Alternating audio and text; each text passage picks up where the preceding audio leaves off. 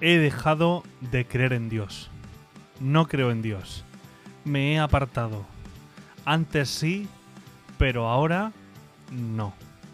Antes sí, pero ahora no.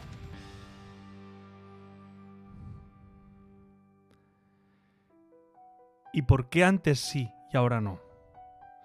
Eso de... Sí que creo en Dios, pero hace tiempo quizá que, bueno, pues me alejé un poco de Él, o, o no creo en Dios, por circunstancias que han ocurrido en la vida que no he entendido, o por cosas que quizá la iglesia no hemos hecho bien, y eso quizá te ha hecho separarte de Dios, separarte de la iglesia, y ahora mismo si yo te preguntara, me dirías que o bien algunos que no creéis en Dios, algunos que creéis en Dios pero no en la iglesia, la pregunta que yo os hago, para que la respondáis cada uno personalmente, ¿qué mal te ha hecho Dios?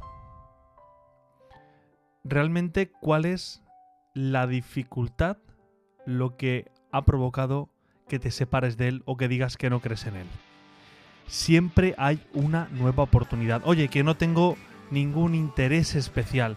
Solo que como a mí me ayuda, a mí Dios me hace feliz, me gustaría que por lo menos tú te plantearas, te preguntaras, ¿por qué no crees en Dios?